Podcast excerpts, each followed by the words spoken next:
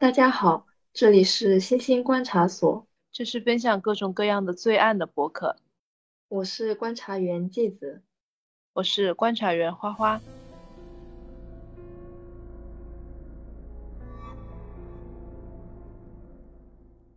大家好啊，有没有觉得很标准？有，一般般。今天是粤语版的开头。我本来其实想介绍一下自己，就是说季子，但是呢，发现我好像不太会说广东话的季子。你一个本土广东本土人 来说一下。啊，大家好啊，呃，我系花花，花花，花花我也会说。你叫，呃，应该是乖吉季子是吧？好奇怪啊。嗯，是有点点。嗯。好吧，今天为什么用粤语开头呢？主要是因为咱们今天要讨论的一个案子是发生在香港的。我记得前几年我去香港的时候，购物的话一般就会去铜锣湾、维多利亚港，然后游玩的话就会去迪士尼和海洋公园。好像大陆的游客去这几个地方就比较多。对，一般我们过去的话都是购物或者是旅游为主嘛。嗯，对，呃，咱们今天的案子就发生在铜锣湾。铜锣湾其实大家应该都比较熟悉吧，还比较有名的。嗯嗯，我记得吃了很多。哎，对对对对对对对，我好像记得香港就是面比较有名一点点。对不起啊，还有很多点心，还有很多 茶点，还有还有那个港式奶茶，我已经在努力找补了。我我比较求生欲十足。铜锣湾呢是一个非常著名的香港商业街，也是大多数大陆游客去购物一定会选择的地方。它位于香港岛的西北地区，是香港主要的商业以及娱乐场所的集中点。大家所熟知的世贸中心、时代广场，还有很多百货商场都在这里，所以可想而知。铜锣湾的租金和房价肯定很金贵，可以说是寸土寸金。咱们为什么今天要介绍一下铜锣湾？就是因为我们今天要讲的案子是发生在铜锣湾的一个豪华住宅大厦——伊丽莎伯大厦。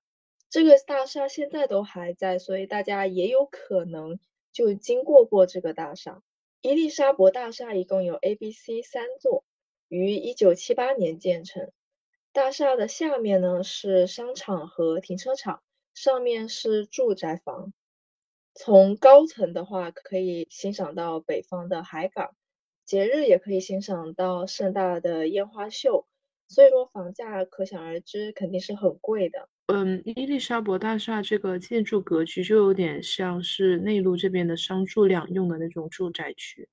嗯，对我之前在的小区也有这种房子。嗯。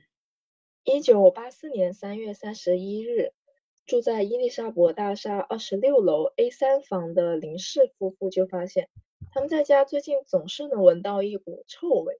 刚开始还觉得可能是临靠海边能闻到的海腥味，嗯，但是伴随着这股臭味越来越浓烈，他们就觉得呀，这股臭味应该不是他们平时闻到的海边的味道。所以就开始在家里面寻找臭味的来源，是不是家里有什么死老鼠？随着两个人寻找了各个房间，他们也没有发现，在哪个房间有什么异常的东西。而当他们来到阳台的时候，这股恶臭似乎变得更加浓烈了。林先生就感觉他好像是从隔壁 A 二房子传来的臭味。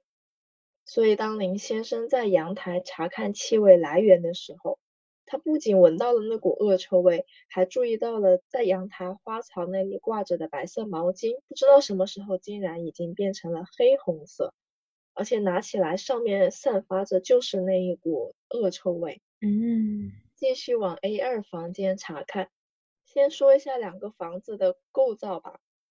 很多人可能对阳台外面专门有花草没有能不能够想象到，但其实，在七八十年代，香港的楼房非常流行在外面阳台外面建造一个向外凸出来的花槽的。嗯，我觉得是不是因为就是香港的房子比较小，然后呢，他们可能就是想效地利用他们的那个有限的空间去养一些花花草草，然后就在外面建一个花槽。而且可能那个年代的人就有这种生活。习惯吧。是的。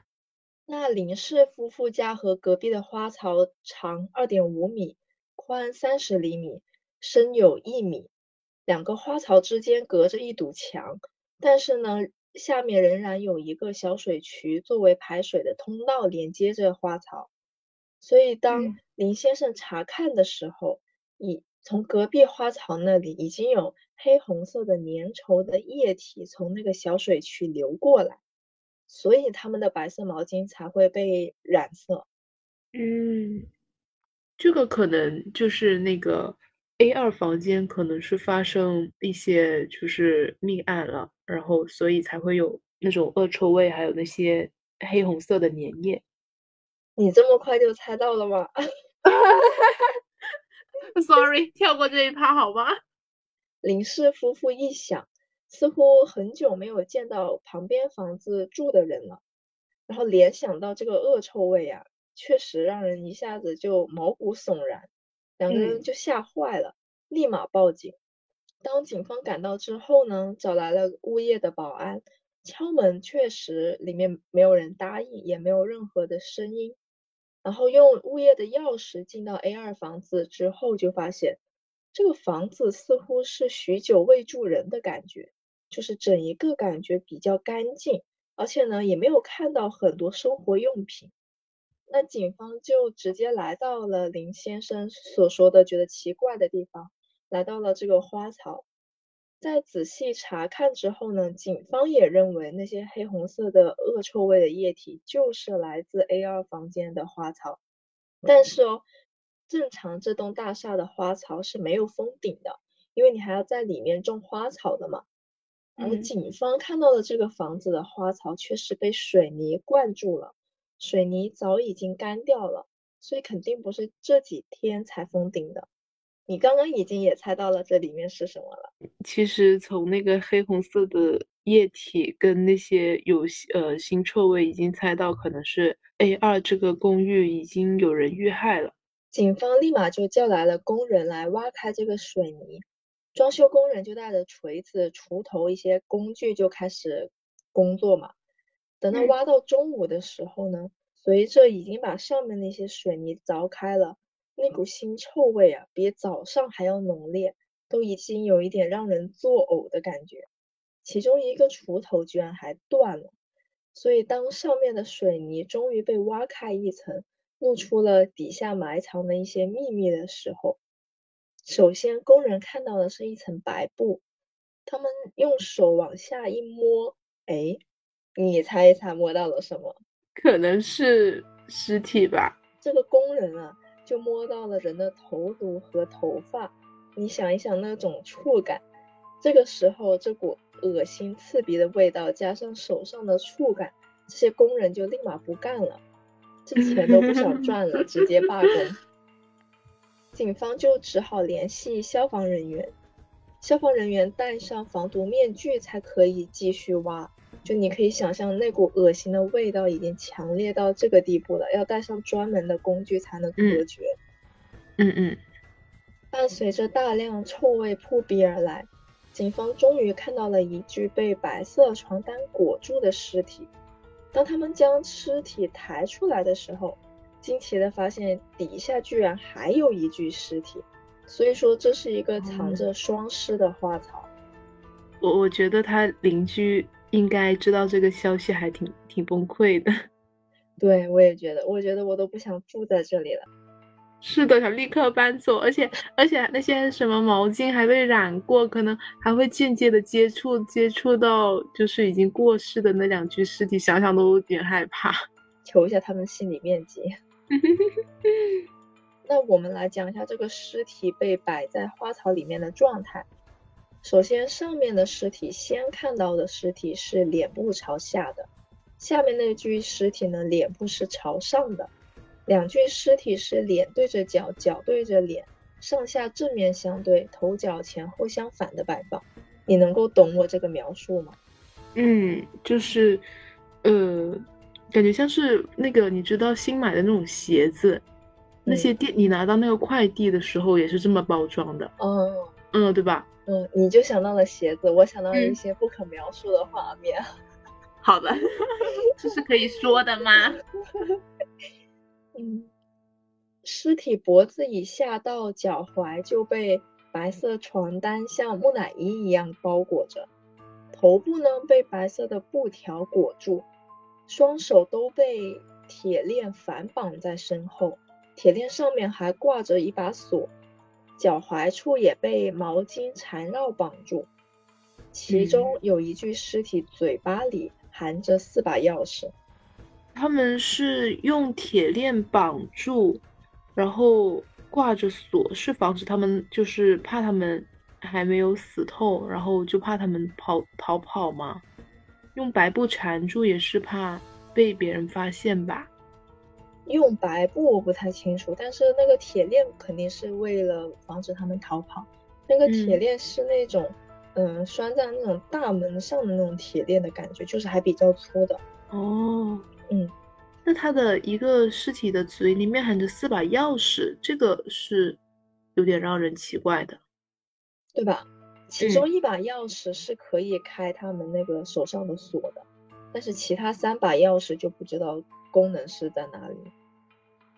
哦，我知道了，他如果是能开他们的那个锁，然后但是他们的那个就是。他们被别人摆放的那个姿势，而且又又是用水泥封住了的话，他们是没有办法拿到的。就是感觉是给了他们希望，然后又让他们没有办法实施解救自己的这种方案。就是你觉得他们是活埋进去的吗？对啊，就是就算不是活埋的话，你不觉得吗？那为什么要那么摆呢？嗯，那你听我继续往下给你描述一下这个尸体，然后你可能就会有新的想法。好的。当两具尸体被抬出花槽的时候，花槽里面还有一些别的东西。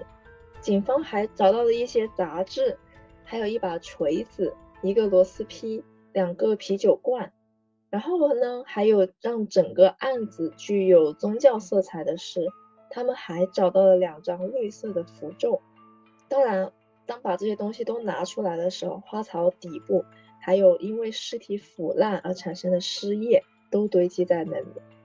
天呐，嗯，那个符咒，嗯，我知道香港那边就是可能上个世纪吧，是挺多迷信，哎，也不是迷信吧，可能是他们精神的一种寄托，就会有有一些这种带有宗教色彩的一些，嗯，神神鬼鬼啊，就是别人也会信奉这种种，有可能现在还在流行，嗯。就现在很多人也会信一些宗教，但是我觉得，对我比较倾向的是这两个符咒很有可能是凶手放进去的。你是说，是镇压他们吗？对，我是这种猜想啊，不一定是对的，因为刚好就两张符咒，两个尸体，嗯，就是你想想，那个房子里很干净嘛，如果他是为了去。随手一扔进去的话，那为什么刚好是两个符咒？他们别的东西也没有扔进去呢？我感觉那些凶手应该不是不是冲动杀人，而是有备而来的。你看，就是正常的人，上班人可能就是想最清醒的，可能也是处理好尸体，然后就啊就走掉。但是我也是第一次看，还有人会下两个符咒的，就感觉是有预谋的。但是这些都是我们的感觉嘛？我们来看一下当时法医对于尸体的一个分析结果。八十年代的时候，DNA 技术还没有被广泛应用于刑侦，所以调查身份只能用一些传统的方法。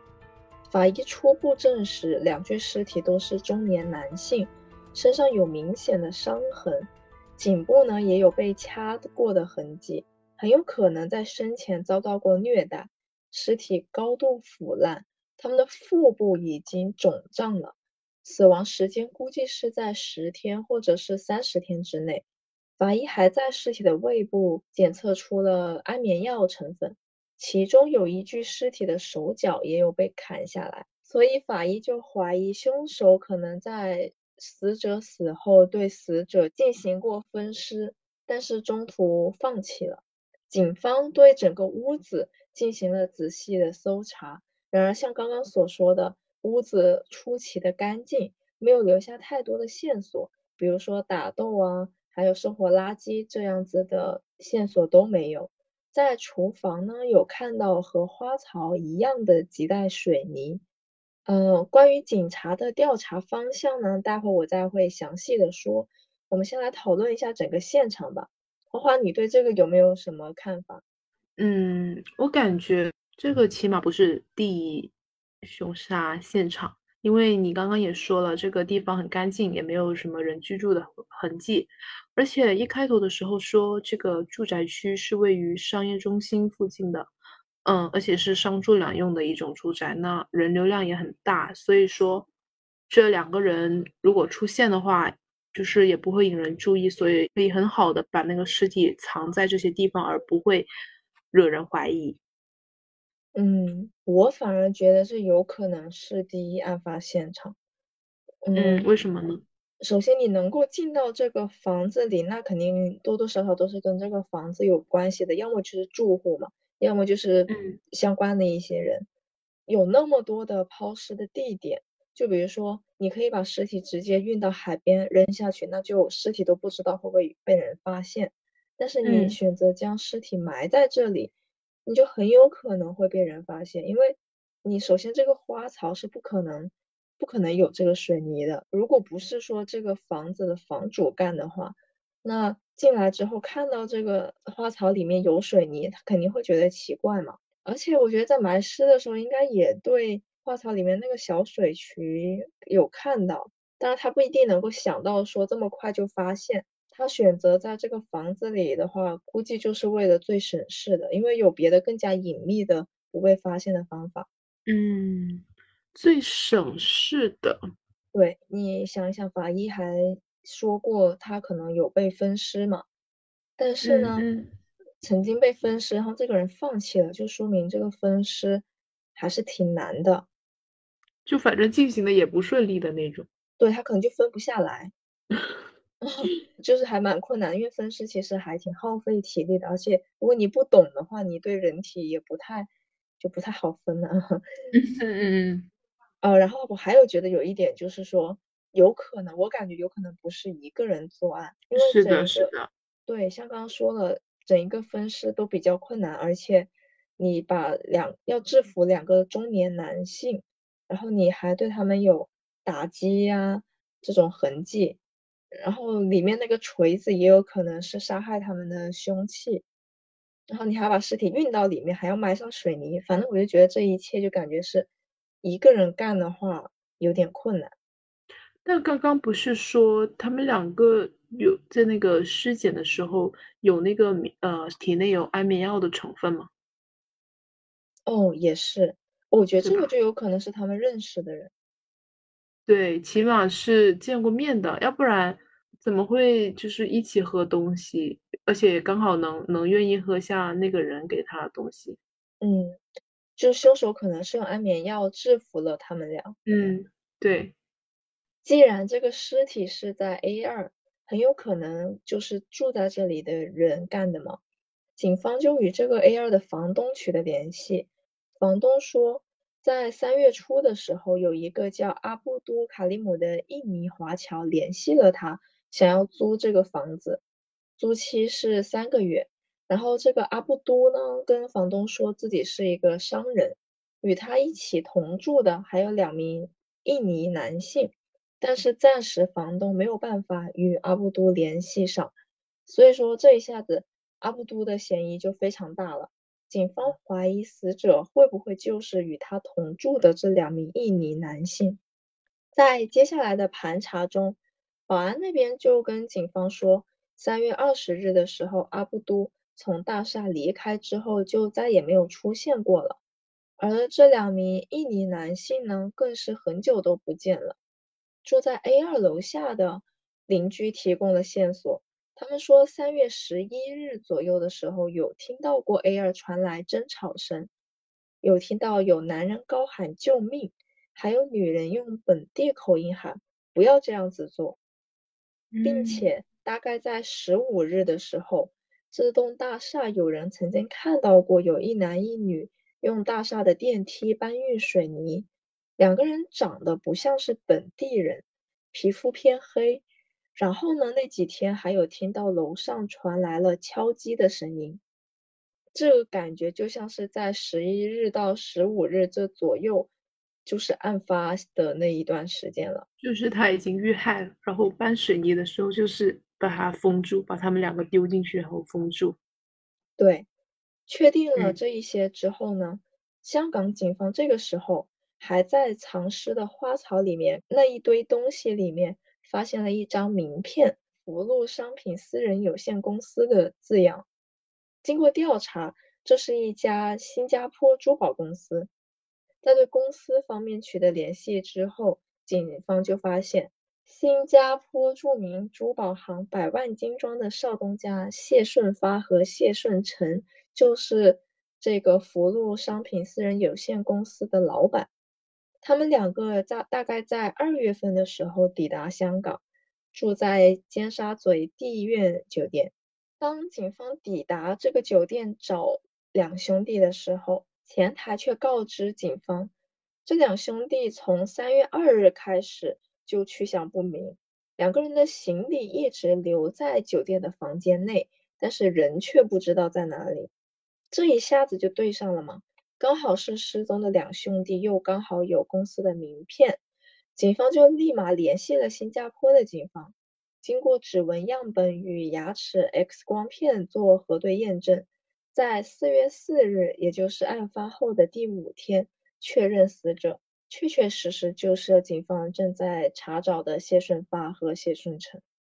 那么，如此残忍的杀害他们俩的凶手又逃去哪里了呢？如果死者不是之前的租客两个印尼人的话，那么又是谁？凶手还会不会是阿布都呢？首先，警察查到这两个兄弟前往香港，并不是来做生意的，而是与一宗绑架案相关。首先，他们都是新加坡著名珠宝商谢美欣的儿子。谢顺发是家里的长子，今年三十二岁；谢顺成是老三，二十八岁。因为随着谢家珠宝生意的壮大，谢家在新加坡是有一定地位的。在一九五三年的时候，谢美欣创办了名为“百万金庄”的珠宝行。到了八十年代左右，已经先后开设了七个分行。谢美欣呢，就将这些分行交给了八个子女负责管理，其中谢顺发和三弟谢顺成在经营上最为出众，两个兄弟关系也很好，所以呢，两人在帮助父亲经营百万金庄的同时，还开启了自己的私人公司，也就是上面所提到的福禄商品私人有限公司那个名片上的字样。他们主要是以炒金生意与黄金期货买卖为主，所以两个人因为业务就需要经常在新加坡以及港澳地区往返。这个嗯案子啊，涉及中国香港，因为这个案子涉及到中国香港、新加坡和印尼三个地区，三个地方的警察调查的方向都有所不同，这也导致了案件的走向众说纷纭。所以接下来呢，我会跟大家汇总一下警方的调查方向，然后呢，也请大家跟我一起想一想，你们觉得哪一个方向是比较可靠的，或者还有什么新的调查方向吗？好的，首先，第一种可能性是香港警方在这个案发之后成立了二十三人的专案组，专门来负责这个案子。据他们调查到呀，两个兄弟呢做生意嘛，就会涉及到一些资金往来和业务合作，就会有一定的风险。而这个公司又对接了许多印尼客人，公司这边也表示，在三月份的时候，两个人曾经多次来到香港。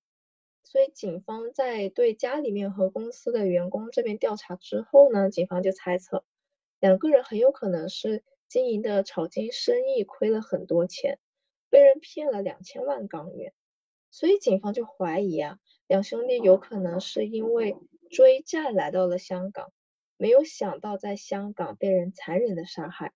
有报纸还报道哦，谢美心就是他们的父亲，曾经有接到过绑匪的电话和两嗯个人被绑在一起的照片，而谢谢美心呢，也曾经在三月份左右汇过一百八十万港币到香港，并且有一名持有谢顺成护照的男子前往财务公司领取。香港专案小组还翻查了二月二十八日新加坡来香港的航空名单，他们就发现哥哥并没有在这个名单上面，弟弟谢顺成却占了两个机位，这一点还是蛮奇怪的。对啊，嗯，嗯，难道是哥哥没回来吗？但是他为什么要买两个机位呢？就是可能是一本来是想一起回来的，但是后来就没有。我觉得也有个可能，那个年代，呃，可能就是不需要实名制，就是你想买几个就买几个。对对对，也有可能。嗯，除此之外，香港警方掌握的消息还有两个人都是自愿进入伊丽莎白大厦，没有人强迫或者劫持。就是这个大厦当年呢已经有了比较少出现的闭路电视，但是呢嗯没有录影设备，所以调查起来也比较困难，并且哦，香港警方继续追查那个租客阿布都的时候，就发现这个阿布都是一个假的姓名。而当专案组顺着这个线索来到印尼找人的时候，发现查无此人。嗯，你说的是那个租户可能是用了假名字来租房子，嗯，他其实本来就是有备而来，想把这个租的来这个地方当做是抛尸的现场。我觉得也有可能他不是印尼人嘛，他可能确嗯确实实就是跟他确确实实可能是跟谢顺成他们做生意，然后嗯就一直住在这里。就一直住在这里，嗯，但是他为什么是假名字呢？或者就是他是就是有可能不是说他们俩被人骗了两千万港元吗？有可能这个嗯阿布都就是骗他们钱的那个人，哦，但是我觉得就是你不说他骗他钱吗？对，骗他钱，然后就那个他他们不是新加坡的珠宝商吗？然后他就去香港，然后他们两个就去香港，然后就找那个人说你为什么要骗我的钱，而且还不还钱，然后那个人就可能谈不拢嘛，然后就嗯那个那个阿布都就把他们给杀掉了。还有种可能就是刚刚说谢父曾经借了，曾经汇借了一百八十万，就是反正就是有人要么就是跟他们谈生意谈不拢，骗了钱，要么就是跟他们有来往之后发现，哎，他们家好像很有钱，然后想要去敲诈一笔。嗯，也有可能是这个原因。这个里面其实谢家的反应也是很奇怪的，因为他们没有报警，对，这这对，也嗯，所以也造成了后面的新加坡警方的有些怀疑。我我之前你跟我你跟我讲这个案子的时候，我那时候去查了一点资料嘛，就嗯。有个很神秘的电话，就是谢爸爸他们的爸爸，之前呢就接到了一个电话，他就去一个寺庙中求佛，他的嗯。原因就是希望自己的儿子就是平安归来，因为他知道他自己的儿子是出去做生意去的嘛，但他不知道他去了哪里，就是希望他们很就很应该是很久没有联系了，就去寺庙求个佛吧。然后呢，那个那个和尚呢就给他烧了一道那种灵符，然后呢就跟他说几天之后就会有那两个儿子的消息。结果他后来过了几天之后，就去回去那个寺庙找那个和尚，有个陌生人给他打了长途电话，就是说他们的两个儿子已经被绑架了，如果要解救的话，只能花一百万去赎，而且是千万不能报警，要不然他们就会撕票。所以我觉得他那个绑匪跟谢爸爸应该是有私下沟通的，不然不然我觉得这么大件事情，而且是有头有脸的人，不可能不会报警。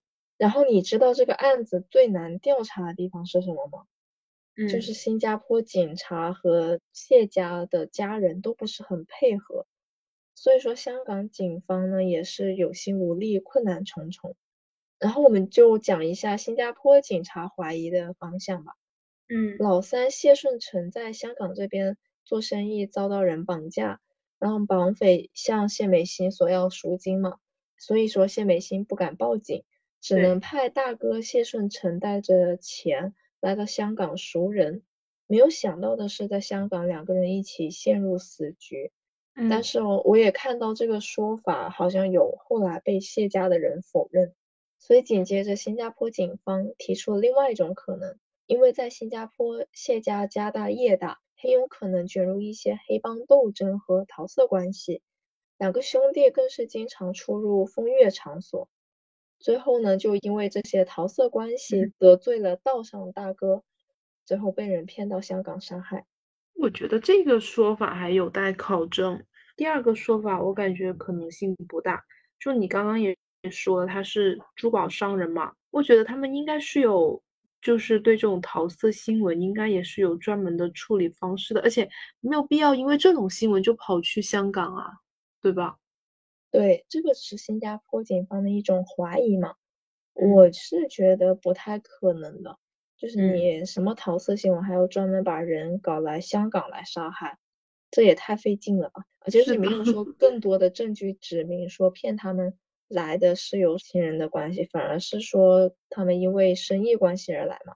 嗯嗯那么第四种可能性就是在警方调查的时候，谢家的其他几个兄弟姊妹就显得非常的冷漠，丝毫不关心两个兄弟的死活。所以说，警方猜测他们的死很有可能是因为家族内部对于父亲的精装产业分利不均而导致的家庭斗争。以上就是当时香港和新加坡的怀疑方向的。但是这个案子还没有讲完，你还记得当时尸体嘴里含着四把钥匙吗？嗯嗯嗯在二十六年之后，又有关于这个尘封多年的案子有了新的说法。谢氏兄弟的一个弟媳张媚娘在家里烧炭自杀了，没有人知道她的自杀原因，因为她既没有经济压力，也没有精神疾病。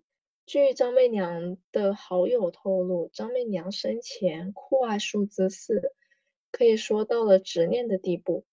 他们的别墅就是带有四的房号，车牌号也有四，然后家里还有四层橱柜等等跟四相关的所有的东西和布局。所以说，当时的新加坡新闻媒体又在猜测，是否多年前的两兄弟的惨案会与他有关。不过这些都是后话，可靠性还是有很大的猜测空间的。嗯，花花，发挥一下你的脑洞，你觉得哪一个比较靠谱，或者是说你对这个案子有其他的想法？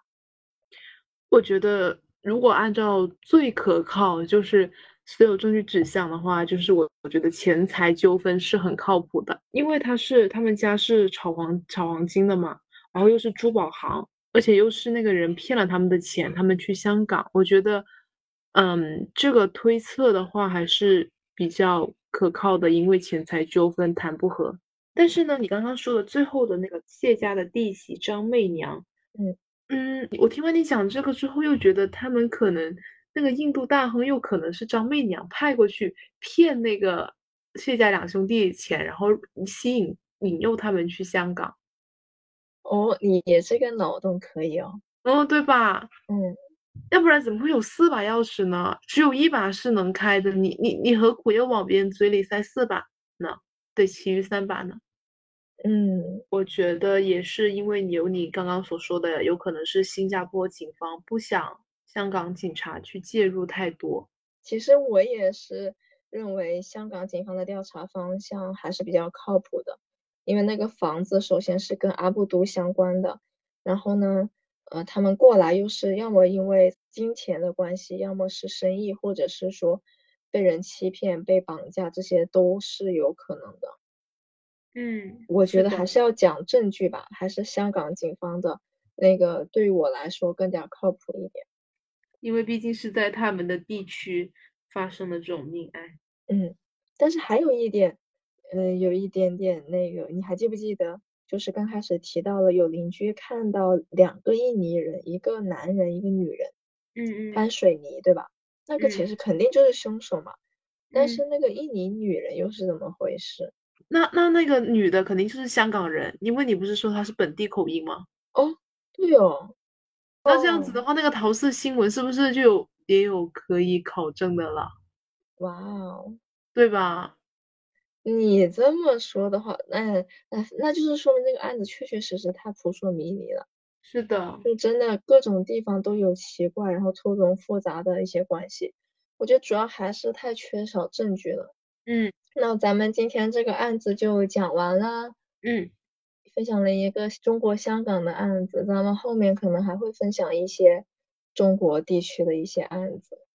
好的，好的，那咱们就拜拜吧。拜拜。